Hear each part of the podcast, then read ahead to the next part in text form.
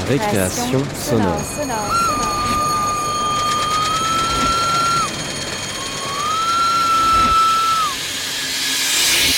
Sur Radio Campus Paris Paris.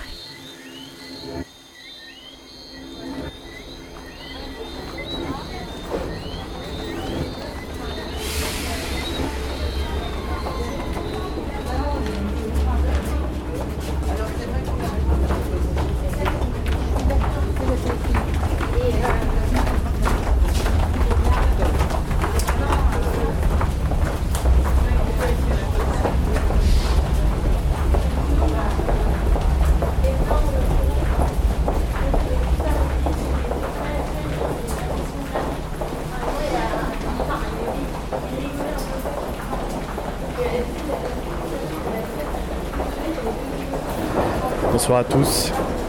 Nous sommes dimanche, il est 19h, on est sur Radio Campus Paris 93.9. Je suis François Bordonneau Je suis Anaïs Sadowski. et nous venons de rentrer dans le métro, station Jourdain, ligne 11. Qu'est-ce qu'on fait dans le métro Anaïs? On va aller se balader pendant une heure pour euh, entendre plein de choses, des explications, des anecdotes, des sons, des musiques. C'est ça, de couloirs en escalator qui grince, euh, de quais bondés en nef gigantesque et déserte. On va passer par tout un tas d'endroits, entendre tout un tas de choses et on va rencontrer des gens aussi. Alors on y va? C'est parti Allez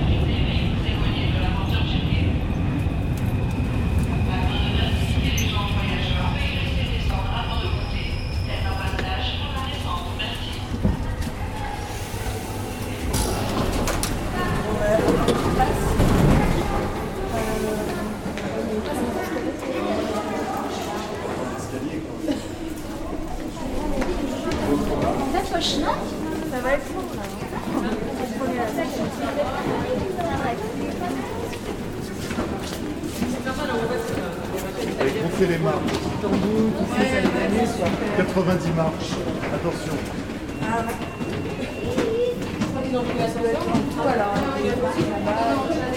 Moi j'avais lu 140, 150 Mais tu l'as lu où? Euh, sur internet. Eh ben euh, peut-être qu'il compte. euh, Peut-être qu'ils comptent à partir vraiment du quai. Ouais, peut-être. Attention, 90 marches.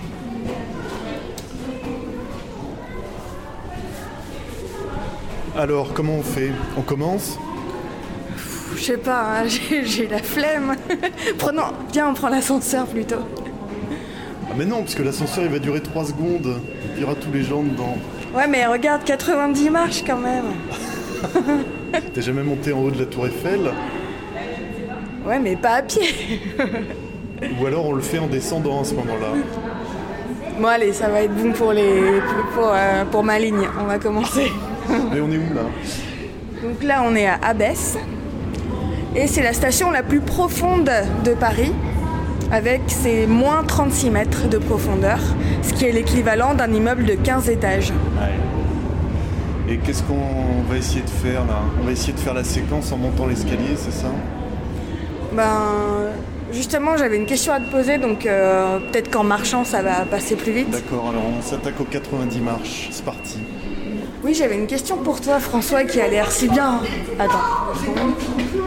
On va s'arrêter dans l'escalier. Voilà. Je sais pas pourquoi les gens euh, ah, prennent cet escalier, mais ça, doit être un, challenge. Ouais, on penserait que euh, tout le monde prend l'ascenseur, mais a priori, non. Alors on est arrêté juste sous la caméra.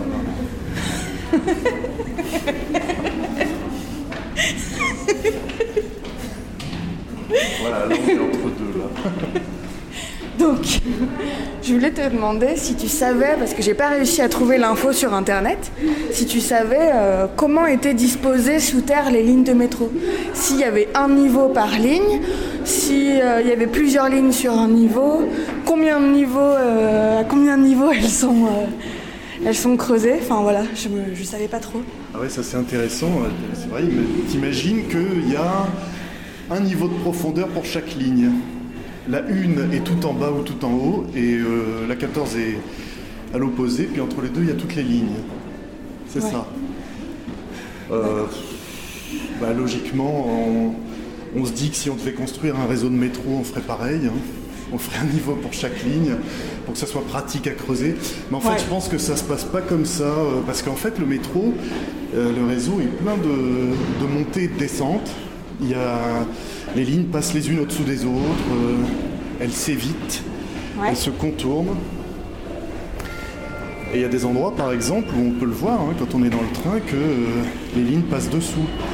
Par exemple, euh, à la sortie de la gare de l'Est, tu as la ligne 7 qui passe sous la ligne 5. Et ça, on le voit. Oui, c'est vrai. Tu as des fois où le- la ligne 8 et la ligne 9 sont parallèles, par exemple la République. Des fois, tu doubles un train euh, qui n'est pas le même que celui de la ligne, bah, c'est que tu es à côté de la ligne 8. Tu vois D'accord. C'est haut. C'est un peu les, monta- les montagnes russes dans le métro en fait. C'est ça, exactement. Et c'est d'ailleurs ce qu'on est en train de faire. On arrive en haut. Alors là, on va peut-être. On arrive. Ça y est. Oui, alors, il nous reste plus beaucoup de marche. On a bientôt terminé. On est toujours sous une caméra. L'émission clandestine. Ah bah voilà, mais finalement c'était pas si dur que ça. Non, ça va. Ouais. On a fait du sport pour toute la semaine. Je pensais qu'on allait perdre nos poumons, mais en fait non. Qu'est-ce qu'on fait maintenant Euh, maintenant, euh, on va à Châtelet. Ok, allons à Châtelet. Allez, on descend.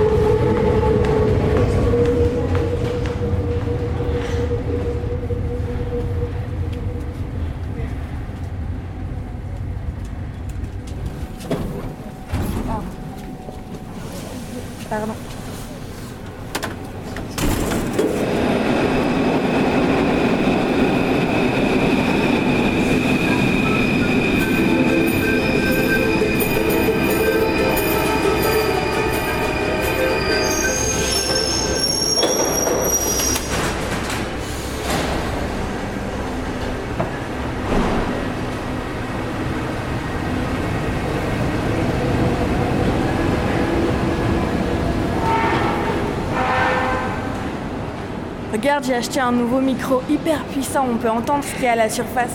Oh la vache, il a l'air extrêmement technique. Et tu dis qu'on fait quoi avec? Eh bien, tu vois, si on pointe un endroit, on peut entendre à plusieurs kilomètres ce qui se passe à la surface. Non, attends, tu, Je tu te rigoles. promets, regarde par exemple, pointe-le devant nous. Qu'est-ce qu'on entend? Attends, ça grésille. Attends, qu'est-ce que j'entends? Qu'est-ce que j'entends? Il y a une autre question qui va nous occuper aujourd'hui et, la fois prochaine, je pense.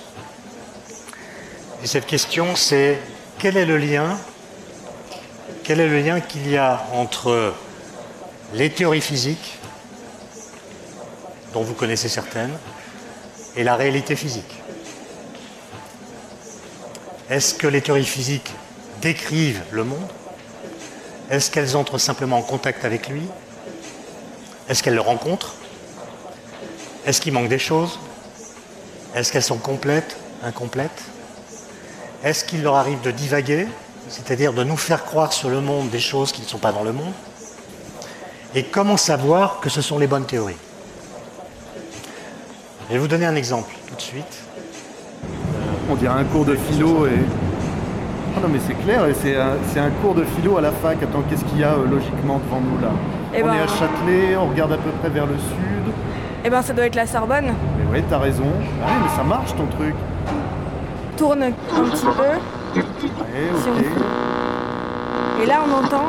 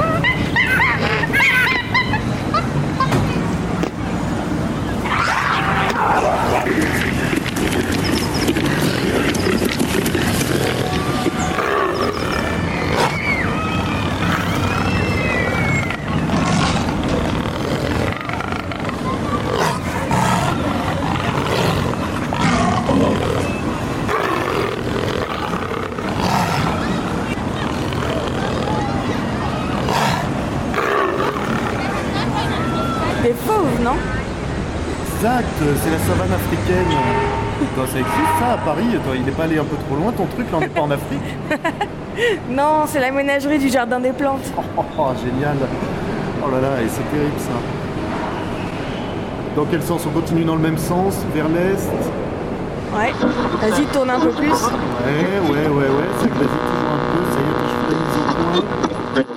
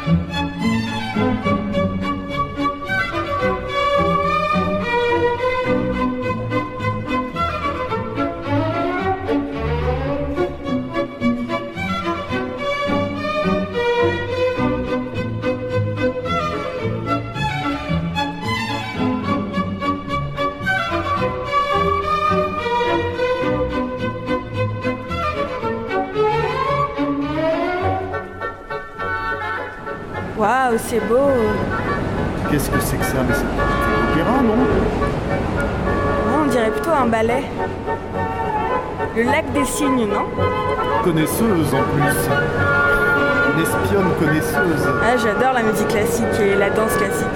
Et euh, on, regarde vers où là Après toi, c'est c'est- ça vient d'où cette musique? Je pense que c'est l'Opéra Bastille. Ah ben, on doit être plein est, plein sud-est. Alors si on remonte un peu, avec un petit effort, on remonte, on remonte, on remonte.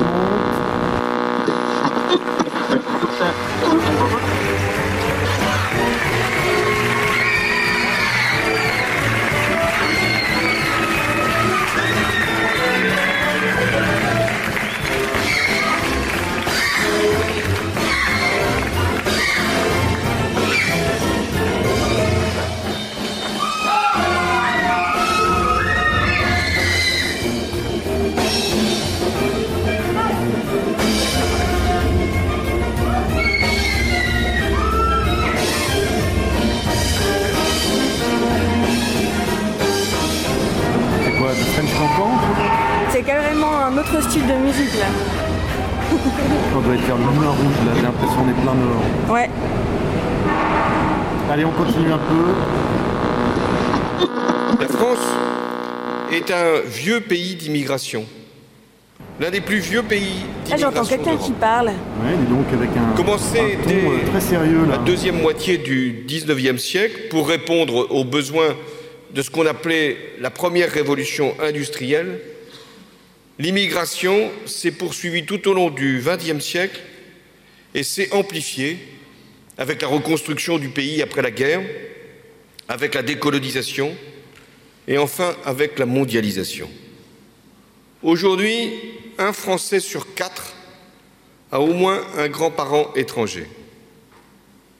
Évoquer donc l'histoire de l'immigration, c'est convoquer l'histoire de France.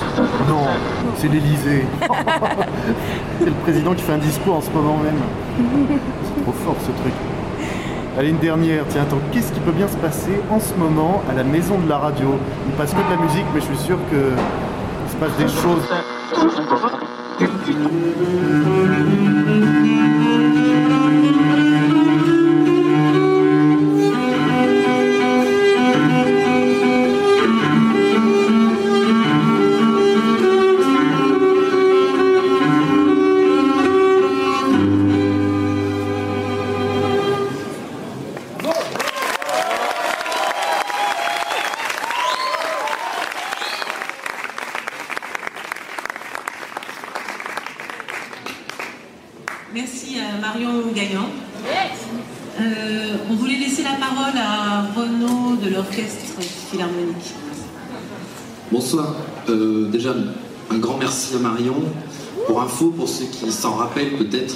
Qu'elle a joué, c'est donc le prélude de la première suite de Jean-Sébastien Bach. Et c'est ce qu'un certain violoncelliste très célèbre avait joué euh, quand le mur de Berlin était tombé. Je ne sais pas si vous vous souvenez, il y avait un violoncelliste devant le mur. Voilà, c'était ce morceau-là. Je voulais juste euh, parler vite fait euh, bah, de comment nous, les orchestres, et nous plus particulièrement l'Orchestre Philharmonique de Radio France, on est dans cette grève. Ben, c'est ça, c'est la maison de la radio. Ben, c'est un chouette appareil, ça. hein. Faut que tu m'indiques le magasin où on peut trouver ça. Ça marche.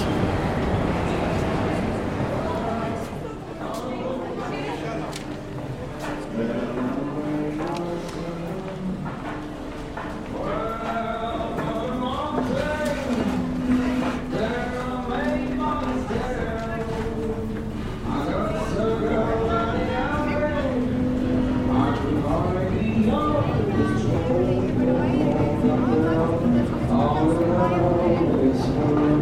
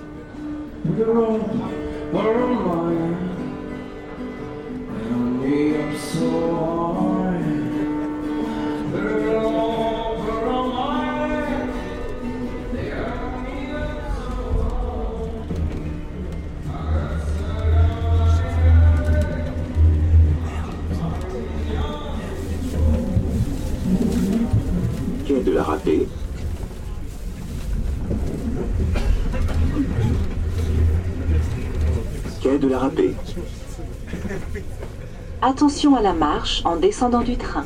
Please mind the gap between the train and the platform. Achten Sie auf den Abstand zwischen Zug und Bahnsteigkante.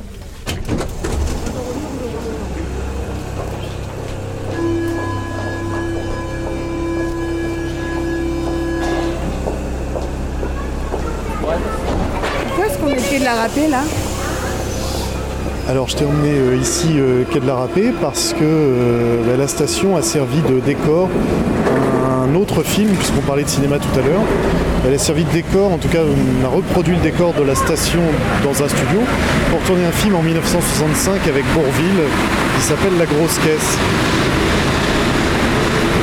Et ce film il est amusant parce que il met en scène un, un poinçonneur du métro comme il y avait beaucoup à l'époque, les types qui validaient les, billets.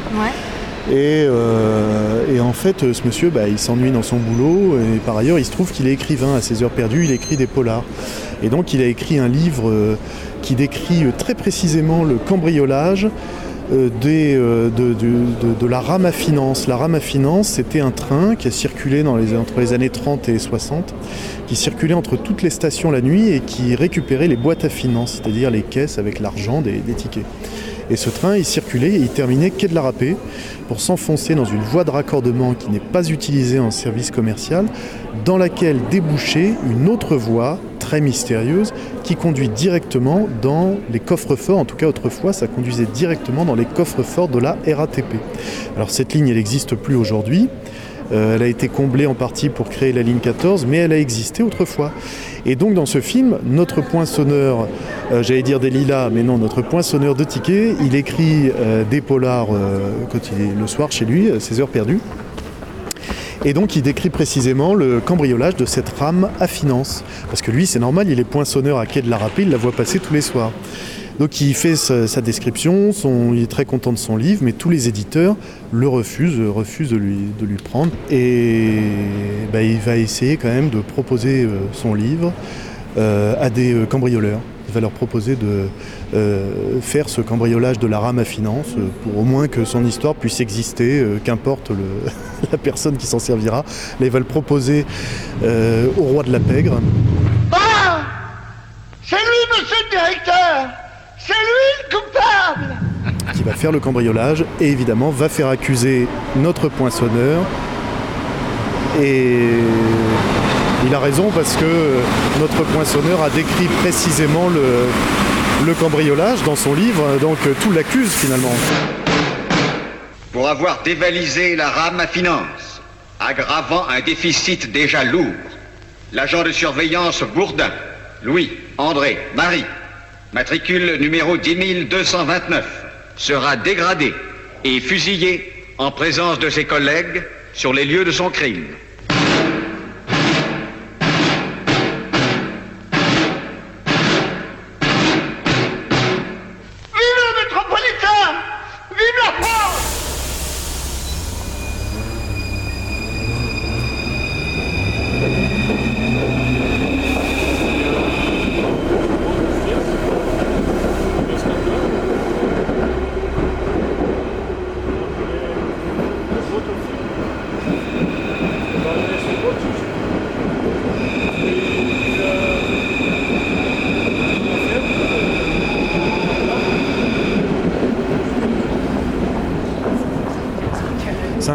Tous ces tunnels. Moi, tu vois, euh, ça fait des années que je prends le métro et j'hallucine toujours autant de, de voir qu'il y a autant de trous sous cette ville. Euh, que- que- comment on a fait ça quoi? Comment on a réussi à faire ça? Bah, en fait, a- tu veux savoir comment est-ce qu'on a creusé le métro? Bah ouais, ouais. Bah, En fait, il y a eu plusieurs méthodes. Déjà, la plus ancienne, c'est c'est la méthode du boisage euh, qui a été utilisée dans les mines. En fait, on creuse une tranchée et les ouvriers qui sont à l'intérieur euh, vont ensuite creuser tout en installant des grands poteaux de bois sur lesquels ils vont fixer des poutres euh, pour pouvoir euh, stabiliser la structure en fait. Et petit, comme, petit à petit comme ça ils avancent et- et le tunnel se fait. D'accord. Ils n'ont pas trouvé de l'or ou enfin, en tout cas du charbon, de l'argent ou de l'or, non S'ils faisaient comme dans les mines, là, ils ont, ils ont pas trouvé de choses, non On sait ça ou pas? Ça je ne sais pas. Ils, sont ils ont sûrement tombé sur des choses assez étranges. ouais. C'est possible. Ils ont dû en déloger des choses parce que vraiment avec ces cathédrales souterraines, La technique euh, du boisage a été utilisée pour, passer, pour pouvoir passer sous les édifices. Mais quand c'est possible, quand la rue est assez grande et qu'il n'y a pas d'obstacle, on, peut, euh, on peut creuser euh, à ciel ouvert en fait et construire, euh, et construire les stations comme ça directement. euh. Ça nécessite que la station ne soit pas trop profonde. Voilà. Pour le boisage, on peut creuser déjà plus profond. On a tous entendu parler des tunneliers. Le tunnel sous la Manche, c'est un tunnelier. Ben, le tunnel sous le tu- tunnelier, c'est l'héritier d'une machine plus ancienne qui s'appelait le bouclier, inventé par l'ex-ingénieur français Marc Brunel. Et cet ingénieur a donc inventé le dispositif du bouclier, papa de l'actuel tunnelier. ah ouais, qu'est-ce que c'est ça? C'est les, les machines, c'est ça? Voilà, c'est des engins de forage. D'accord. Donc euh, c'est- il faut imaginer un énorme tube qui fait 10 mètres de diamètre. Donc 10 mètres de diamètre avec des roues de coupe qui, euh, qui vont forer le sol. Et donc là, ils peuvent évoluer entre euh, 10 mètres et 55 mètres de profondeur. Et c'est vraiment tout un système. Quoi. Ça, déjà, c'est très, très volumineux. Ça fait à peu près 10 mètres de long, 10 à 15 mètres de long. Et euh, donc en plus de creuser, il y a un système en fait de, de convoyeurs qui déblaient en fait, qui, euh, vont rapatrier la, terre euh, à la surface. Véritable usine souterraine. Voilà, tout à fait. Donc euh, la méthode des tunneliers est pratique parce qu'elle permet de maintenir une pression continue sur les sols Ouais. pour éviter euh, l'effondrement bien sûr. Ce qui est incroyable, c'est que pour la ligne 1, donc euh, dans les années 1900, on évacuait euh, 1000 mètres de gravat, 1000 mètres cubes de gravat par jour. Ce qui a fait dans- au total, dans les 1 an et 8 mois de travaux, 605 000 mètres cubes de gravat. Ah ouais. Donc une vraie montagne quoi. Vraie montagne, ouais. Et oui, euh, ça tient comment le plafond alors? Bah, avec la méthode des tunneliers, en fait, au fur et à mesure qu'on creuse, on va apporter des pierres qui s'appellent des voussoirs, qui sont en forme d'arc. Et on les met les unes à côté des autres. Et en fait, ça va créer euh, tout un tunnel euh, en pierre. Donc du coup, ça va consolider la structure et on va pouvoir ensuite euh, faire les aménagements. D'accord. Et tous ces types qui ont travaillé pendant des mois euh, sous la terre à des profondeurs euh, très variables, euh, ils avaient de quoi respirer ou ça devait être un enfer On a créé des, des sacs à air en fait. C'est comme des grands, euh, tu sais, les, châteaux d'eau qu'on voit dans les films américains. Ça ressemble un petit peu à ça, sauf que c'est relié, donc c'est pas plein d'eau mais plein d'air, et c'est relié euh, au tunnel par une cheminée en fait. D'accord. Étonnant. Et tout ça, évidemment, euh, à une époque où il y avait de l'électricité, mais à peine, où il y avait très peu de téléphone et où dès qu'on se coupait le petit doigt, ça devait être très compliqué à soigner. Ouais. J'exagère, hein, mais bon, tout ça pour dire que c'était au début du XXe siècle et que ça devait être vraiment flippant. Et oui, et c'est euh, totalement une époque charnière. Parce que tu imagines que euh, entre 1900 et 1910, les gens voyagent en métro. Parce que le métro donc, a été ouvert euh, en juillet 1900 pour l'Expo universelle et pour aussi desservir les Jeux olympiques au bois de Vincennes. Euh, à cette époque-là, les gens prenaient le métro, mais à la surface, ils se déplaçaient en, voiture tirée par des chevaux. C'est quand même rigolo de penser ça. Alors ensuite, tu me dis, mais oui, euh, ok, c'est très bien là ce que tu m'expliques, euh, Anaïs, on creuse dans la terre, etc. Mais Ouais. euh, pour passer euh, sous la Seine, parce qu'il y a plusieurs lignes de métro qui passent sous la Seine, comment elles font? C'est vrai, tout à fait. Ce qu'ils ont fait à partir de 1905, c'est qu'en fait, ils ont utilisé des caissons préfabriqués. Donc le principe, il faut que tu imagines une sorte de une pièce, en fait, qui serait indépendante d'une maison ou d'un immeuble, une pièce qui serait de forme rectangulaire, à au moins euh, 50 mètres de long, et donc euh, qu'on préfabriquerait sur un quai de la Seine et qu'on irait ensuite plonger dans l'eau. Lorsqu'il a été question de faire la traversée de la ligne 4, on a choisi une autre solution qu'on n'avait jamais essayée à grande échelle ailleurs, mais qui était plus adaptée parce qu'elle devait coûter moins cher. Et cette méthode, c'est la méthode dite des caissons préfabriqués. C'est qui ce type qui répète tout ce que je dis? Ah ben écoute, je crois que c'est le... Mais oui, c'est ça, c'est les, les gens de l'association ADEMAS qui organisent des visites guidées du métro. Et pendant leur visite, ils expliquent justement ce que tu viens de dire. Alors on va écouter euh, leur version des choses, qui à mon avis est pas très éloignée. Mais... Cela signifie qu'on a fabriqué des bouts de tunnel dehors, qu'on a emmené ces bouts de tunnel là où ils devaient être, qu'on les a enfoncés dans le sol, qu'on les a rejoints entre eux, et qu'avec cela, on a formé un tunnel et des stations. Alors, tout d'abord, le plan. Vous allez voir que dans le petit bras, il y a des dessins, et bien, il y a deux caissons. Dans le gra- grand bras, il y a trois caissons, et dans les stations Saint-Michel et Cité, il y a trois caissons également. Un caisson horizontal qui héberge les quais, deux caissons verticaux, un à chaque bout qui héberge les accès. Vous voyez, autour de, autour de nous, c'est on peut concevoir, quand on l'apprend, que c'est une structure préfabriquée. C'est un tube en acier avec une double paroi remplie de béton qu'on a fabriqué au-dessus, qu'on a lesté ou avec son propre proie, on a creusé en dessous et l'équipement est progressivement vu- venu se positionner dans le souterrain, là où on avait prévu de le mettre. Et sur cette image, vous voyez notamment la grande, la grande photo qui est une reproduction de carte postale ancienne. C'est un dessin d'après-photo d'un article de presse qui montre les ouvriers sous le caisson lesté d'eau dans le lit du fleuve en train de creuser le terrain au pourtour du caisson pour que le caisson s'enfonce, tandis que d'autres au milieu remplissent les seaux par lesquels va être vidé le matériau. Et le seul qui bosse pas au milieu, c'est le chef parce qu'il a des papiers et qui sait lire. Ok, donc là c'est bien ce qu'ils nous disent nos amis, puis toi aussi là sur, euh, sur euh, creuser euh, au fond du fleuve à partir d'une pièce étanche. Mais euh, dans le fond d'un fleuve, c'est pas en béton, ça doit être plein de boue, de, bouillasse molle, etc. Comme euh, dès, qu'on creuse, tout doit se remplir de terre, enfin c'est pas possible. Bah, le système des caissons, il peut être utilisé que sur un, sol dur. Effectivement, si tu as, si un sol trop meuble, il va falloir euh, s'arranger autrement.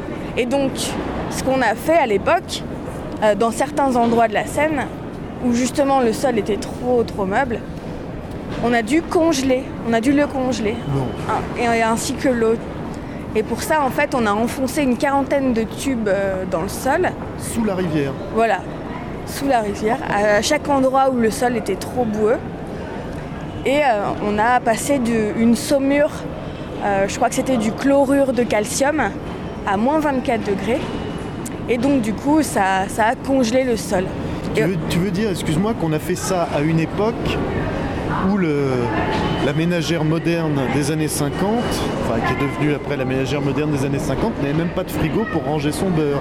Par contre, on pouvait congeler le- la moitié de la ville de Paris. Bah oui, c'est toujours euh, chaque époque a ses paradoxes. Très bien. Et puis, euh, comme quoi aussi, euh, comme ils ont dit lors de leur visite guidée du métro à la Démas, quand on veut, on peut. Donc en 1900, on a construit toutes ces lignes de métro euh, et on s'est donné les moyens de le faire. Voilà, tout à fait.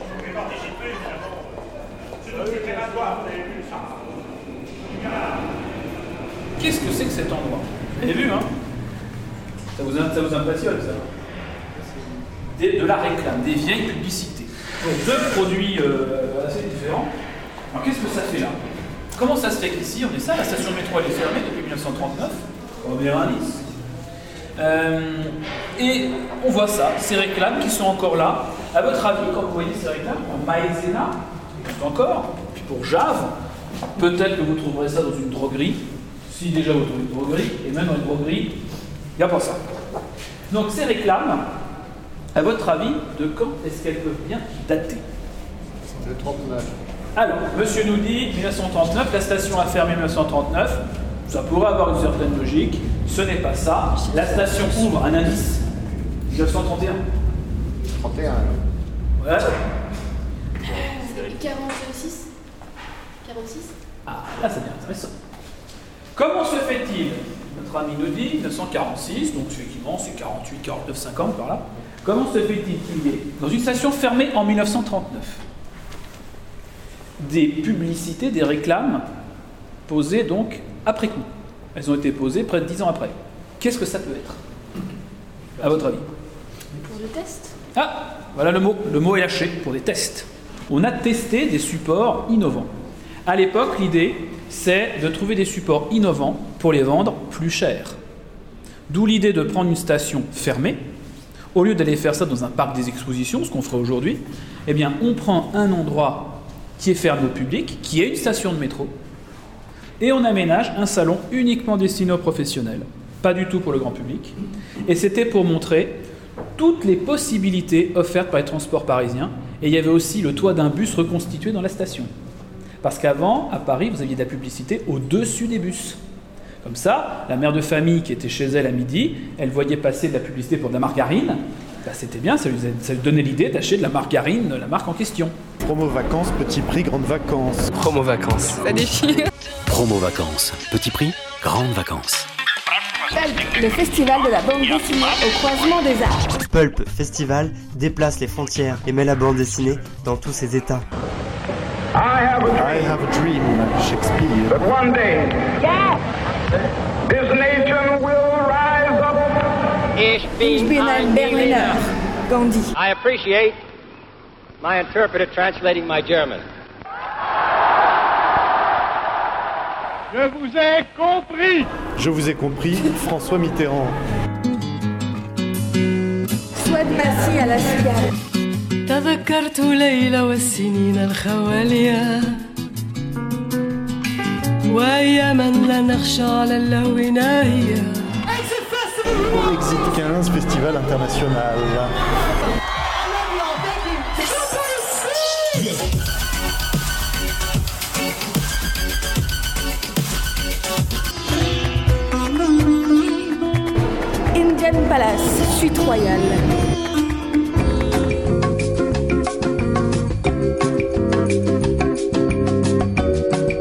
Le maître et découvrez ça ici.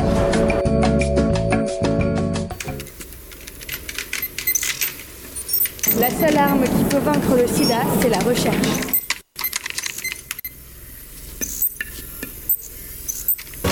C'est la chenille qui redémarre. Le mouton, Pour le sa film. famille, Sean va devoir découvrir des territoires inconnus. Tout seul ou pas. Sean le mouton, le film. Extraordinaire voyage du fakir qui était resté coincé dans une armoire Ikea. Le phénomène. Passer une meilleure journée, ça tient à quoi finalement? Un peu de volonté? Ce soir, pas de vaisselle. À le resto, commande Ce soir, vous aussi, dites non à la routine. Faites-vous un mini-kiff. Commandez en quelques clics parmi tous nos restaurants et une trentaine de minutes plus tard, vous êtes livré chez vous. Les prêtres. Alors attends, c'est quoi ça Les prêtres Tu connais pas ça, les prêtres C'est un groupe de prêtres qui chantent des chansons que les gens adorent. Les prêtres, avec la participation de Monseigneur Jean-Michel Di Falco Léandri à l'Olympia le dimanche 14 juin à 16h.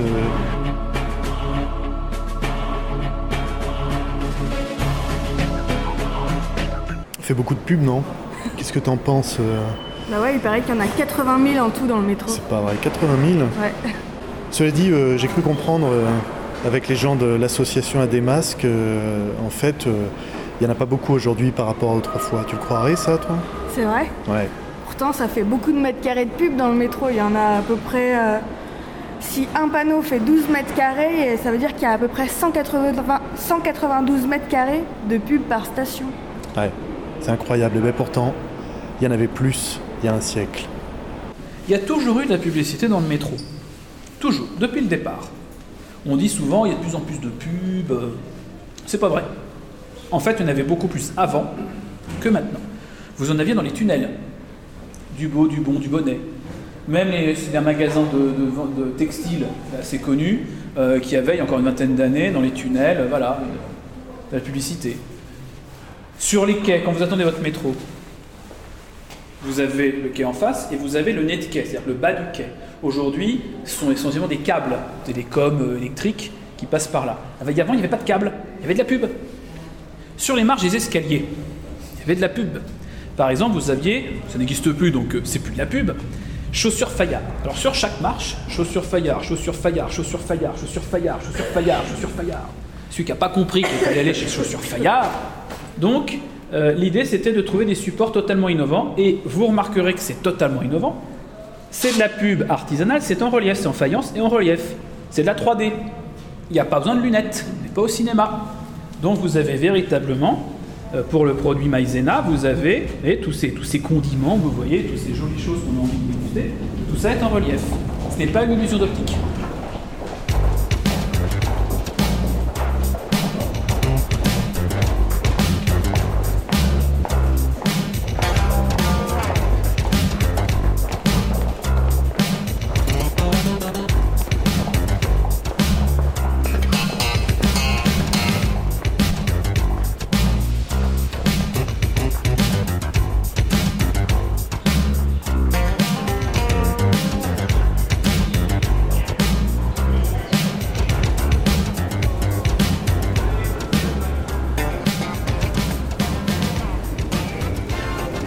Tout à l'heure qu'il y avait cette fameuse station euh, Porte des Lilas qui n'était plus en service mais qui servait euh, au tournage de films.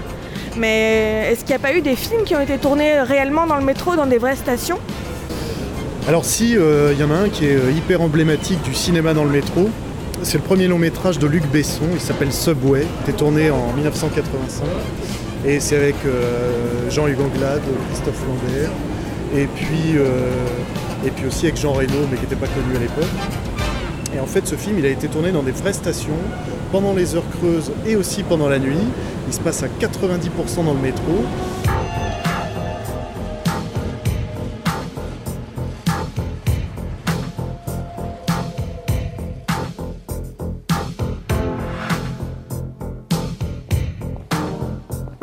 Chef, c'est Batman.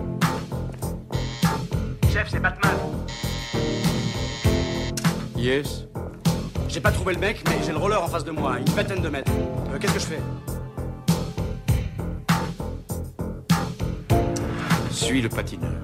Tiens Merci, chef. Et on peut toujours aujourd'hui se balader dans les endroits où ont été tournés le film. Alors c'est euh, euh, à Nation, Charles de Gaulle Étoile, euh, La Mode Piquet, et puis surtout euh, à Havre-Comartin, Opéra et, euh, et Aubert. Voilà. C'est sympa et il parle de quoi ce film? Alors en fait, euh, ce film parle d'un mec, une sorte de paumé marginal euh, qui euh, s'échappe euh, de chez une dame riche, qui est jouée par Isabelle Adjani, à qui il a volé des documents. Et euh, il finit par se cacher dans le métro. Il est poursuivi par les hommes de main d'Isabelle Adjani et par elle aussi, parce qu'elle est un peu amoureuse de lui, et voilà, et lui aussi il est amoureux d'elle, etc. Et puis ils finissent. Romain, tu m'entends? 5 sur 5. Bon, il faut des types direction Vincennes. Sortie, couloir correspondance. Je file le roller en ce moment. Bon, pour le moment, je peux t'envoyer Antoine et Gérard, ça va Trouve-moi-en d'autres. Eh, j'ai perdu mon antenne.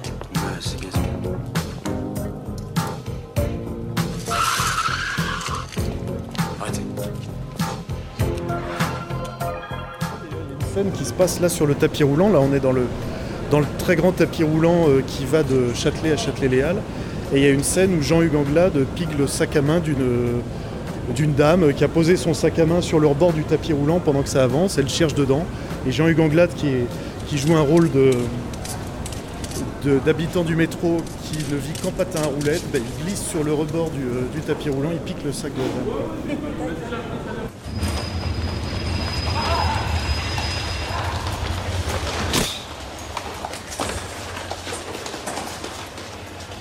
Derrière Maniez-vous le cul, derrière Merde Et par par-dessus le. Merde Euh, c'est aussi euh, une esthétisation euh, formidable du métro, tu vois, les couloirs froids, dégueux, etc. qu'on voit tous les jours. Ben là, tu as des mouvements de caméra sur les perspectives en carrelage orange, euh, sur les escalators, et tout ça au son de la musique géniale euh, d'Eric Serra, euh, qui a fait euh, toutes les musiques des films de Besson, et là pour euh, Subway. ben,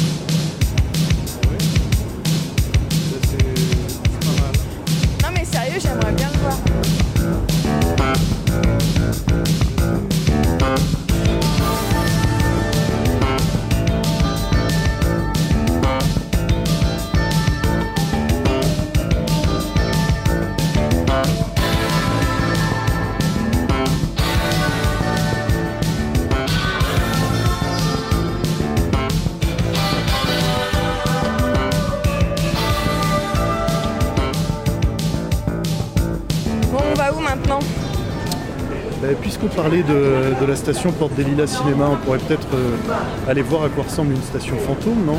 Ouais. Il y en a une euh, sur la ligne 9, ligne 9, ligne 8, entre République et euh, Strasbourg-Saint-Denis, qui s'appelait Saint-Martin. Ok, bah je te suis. On y va.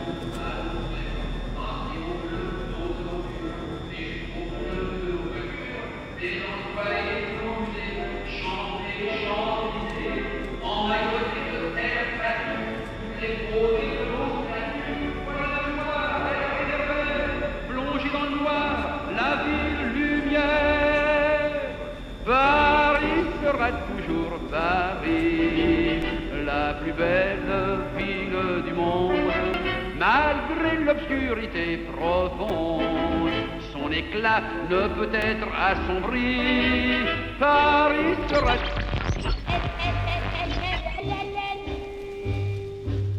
Melancholy mood forever haunts me, steals upon me in the night, forever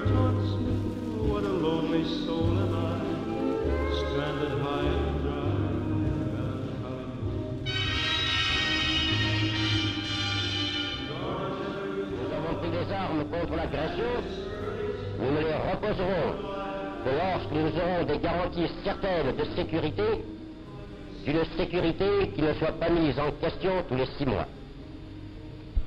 Ce que pensent nos soldats, le peuple de France tout entier le pense, lui aussi. Et le gouvernement, dans son action quotidienne, dans son inébranlable volonté, se montrera digne de la foi qui anime tous les fils de notre patrie.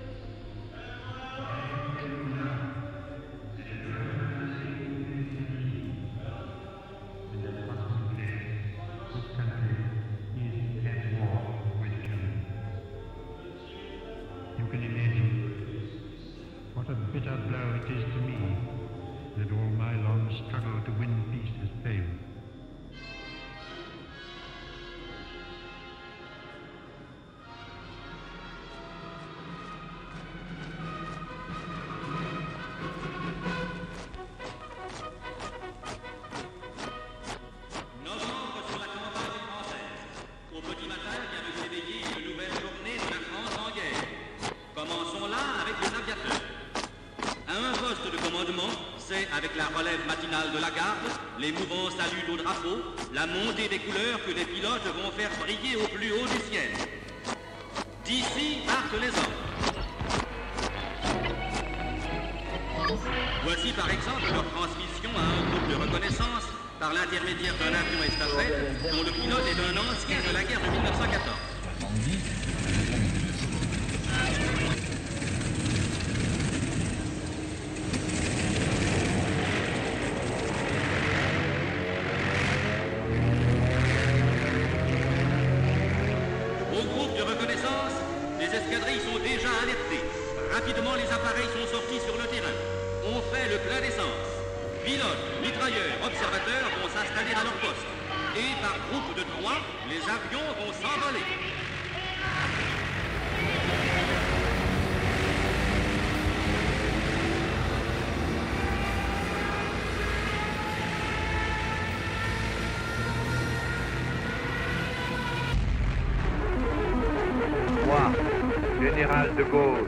J'entreprends ici, en Angleterre, cette tâche nationale. J'invite tous les militaires français des armées de terre, de mer et de l'air. J'invite les ingénieurs.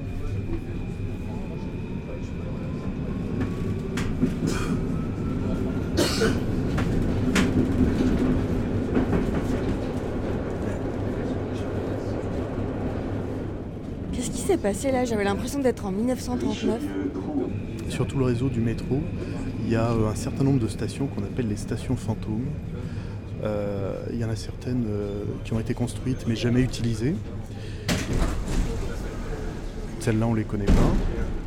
Et il y en a dans lesquelles les trains passent. Là, là, on est dans une vraie station parce que la porte se ferme. Il y a des stations fantômes dans lesquelles les trains passent. Dans les trains s'arrêtent et dans lesquels les trains s'arrêtent Eh ben non, ils s'arrêtent pas puisque ces stations sont plus utilisées, les trains ne s'y arrêtent plus depuis euh, très très longtemps. Depuis en fait le 3 septembre 1939, parce que ce jour-là, euh, la France s'est engagée dans la guerre, hein, la deuxième guerre mondiale, et qu'il y a tout un tas de- d'employés hommes de la RATP qui sont partis à la guerre. Il n'y avait plus personne pour faire tourner les stations. Donc en fait, ce sont des stations qui ont été abandonnées. Ouais, elles sont abandonnées. Lafayette. Elles n'ont pas été euh, réouvertes parce que euh, elles étaient euh, jugées trop proches de leurs voisines. Tu vois là, on s'est bizarrement, il s'est passé quelque chose à Saint-Martin. Et en fait, Saint-Martin, on y passe juste après République, entre République et Strasbourg-Saint-Denis. On était sur la ligne 9, mais il y a la même station sur la ligne 8 qui est à l'étage euh, dessus, je crois. À l'étage au-dessus. D'accord, ah ouais. Mais euh, est-ce qu'on peut encore y entrer de l'extérieur? Ah ben non parce que parce que c'est fermé, mais il y a toujours les accès en fait. Il y a les escaliers, on peut les voir euh, à certains endroits. Donc sur le boulevard euh, Saint-Martin normalement, il y a, le- il y a les escaliers, les escaliers de cette ancienne station. C'est aussi le cas au sud de la place de la Bastille. Il y a les escaliers de la station Arsenal qui étaient fermés aussi. Et puis euh, pendant très longtemps, jusqu'en 1988, et il y avait des escaliers euh, fermés par une grille comme ça, qui donnaient sur la station Cluny-la-Sorbonne, qui était en fait une station fantôme jusqu'en 1988. Quand on a euh, ouvert la gare Saint-Michel du RERB, eh ben, on a rouvert la station Cluny-la-Sorbonne pour faire une correspondance euh, entre la ligne 10 et le RERB. Ah, c'est drôle. Ouais. Pendant euh, 50 ans, il est resté fermé.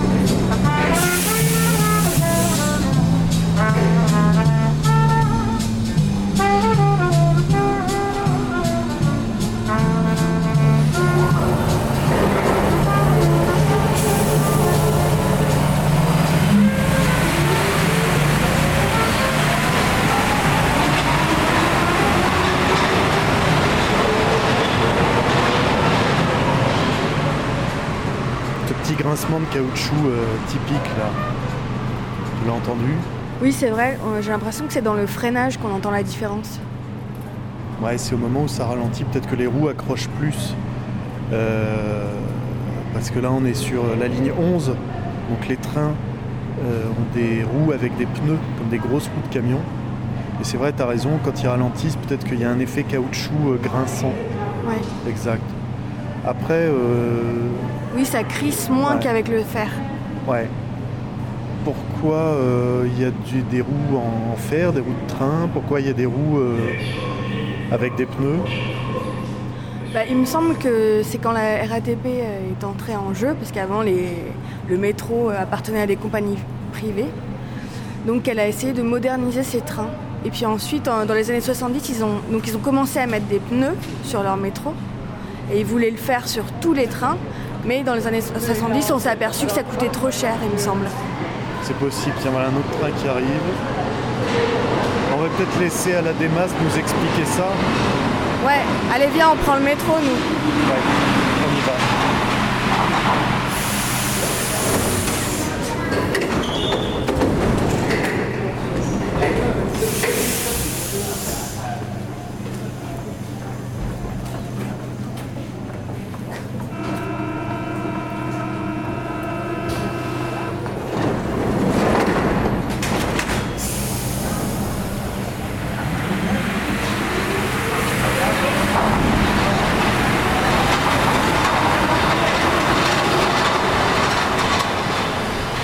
L'intérêt du métro sur pneu consistait à augmenter la capacité de transport. Nous étions à un moment, l'immédiate après-guerre, puisque le métro sur pneu, il est développé dans les années 50, appliqué aux lignes 1 et 4 dans les années 60. On n'a pas de sous, le trafic est élevé, on manque de trains, le métro est surchargé comme la ligne 13, mais partout.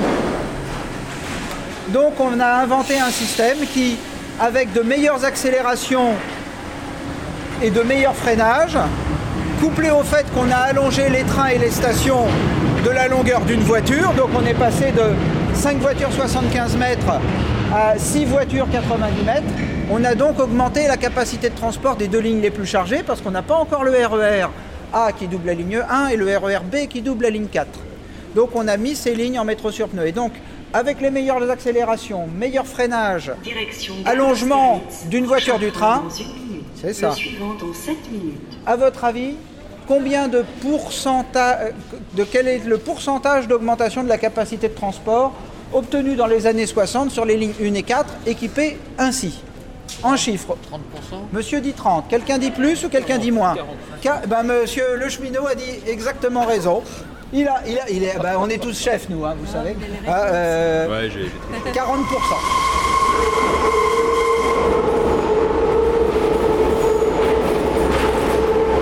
Bah ça tu vois, ça c'est un bruit de. c'est un bruit de métro sur fer, ouais. Ouais, un potin pareil, ça ça peut pas tromper.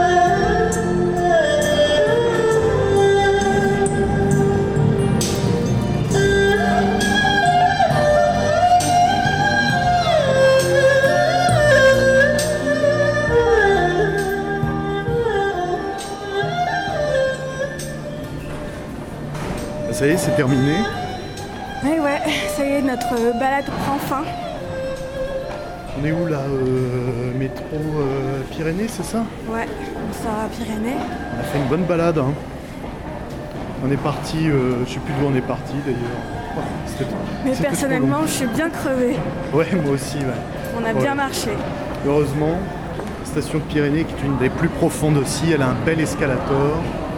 Ouais. Donc merci d'avoir été avec nous euh, dans Récréation Sonore. Ouais, passez une bonne semaine à l'écoute de Radio Campus Paris et de tous ses programmes sur le 93.9. Et on se retrouve la semaine prochaine. Salut à tous.